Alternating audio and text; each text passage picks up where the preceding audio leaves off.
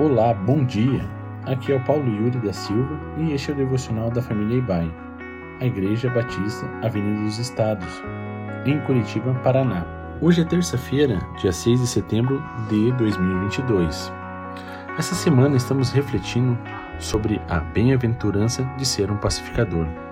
Nosso texto para a meditação de hoje está em Romanos 14, de 1 ao 3, que diz assim: Aceite o que é fraco na fé sem discutir assuntos controvertidos. Um crê que pode comer de tudo, já o outro, cuja fé é fraca, come apenas alimentos vegetais.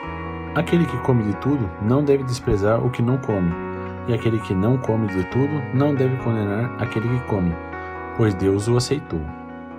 Uma coisa muito importante que precisamos compreender para agirmos como pacificadores é que as opiniões divergentes são inevitáveis em qualquer comunidade mesmo entre os cristãos na igreja. Elas são resultado natural dos relacionamentos interpessoais. Diante desse fato, como devemos agir?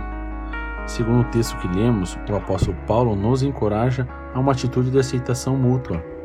Aceitar não é o mesmo que fingir concordar, mas é demonstrar humildemente a paciência com aqueles que pensam diferente. Em termos práticos, Paulo recomenda que não discuta por assuntos que, que são infrutíferos, que não nos tratemos com desprezo e nem com julgamentos críticos. A base das recomendações é que o próprio Deus, que mesmo tendo seu caráter santo, por meio de Jesus Cristo nos aceitou e nos trata com compaixão e graça. Em certo sentido, somos fracos na sustentação da fé.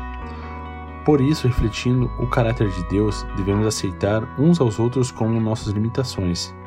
Em outras palavras, um ser pacificador é amar, acolhendo com bondade aqueles que pensam diferente. O pacificador é alguém que, guiado pelo Espírito Santo, já compreendeu que a unidade não é uniformidade e que diversidade não precisa significar divisão.